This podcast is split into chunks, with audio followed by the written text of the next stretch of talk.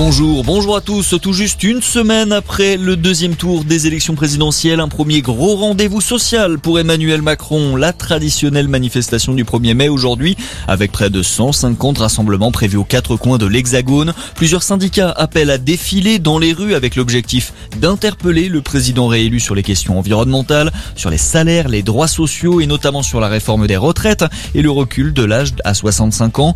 Près de 100 000 manifestants sont attendus dans les rues françaises. Avec le 1er mai également, plusieurs changements rentrent en vigueur. Un coup de pouce pour le SMIC. Le salaire minimum augmente de 2,65%, revalorisation automatique face à la forte inflation que connaît la France ces derniers mois. En parallèle, le prix de certaines marques de cigarettes va diminuer dès ce matin, une baisse de 10 centimes par paquet. L'actualité, c'est aussi ces terribles intempéries en Guadeloupe après les pluies diluviennes qui se sont abattues sur les Antilles. Le premier bilan fait état d'au moins deux morts. D'après la préfecture, la situation sur place reste préoccupante. Plusieurs zones touchées par les inondations. La décrue se poursuit ce matin. De nombreux foyers sont toujours privés d'électricité.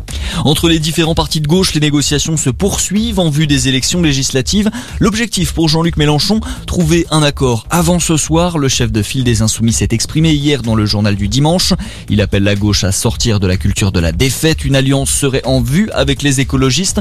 En revanche, le Parti socialiste a décidé de suspendre les discussions et on a appris hier que les communistes eux aussi rejetaient pour l'instant tout accord. À Mariupol, en Ukraine, les premiers civils ont été évacués de l'usine d'Azovstal, dernier bastion ukrainien dans la ville portuaire du sud du pays. Des centaines de soldats et de civils sont toujours retranchés dans cette aciérie assiégée par les forces russes. Le sport à présent et en rugby, le 15 de France féminin est passé à côté du Grand Chelem. Elles ont échoué hier face aux Anglaises dans leur dernier match du tournoi Destination. Score final 24 à 12. Voilà, c'est tout pour l'essentiel de l'actualité. Bonne journée à notre écoute.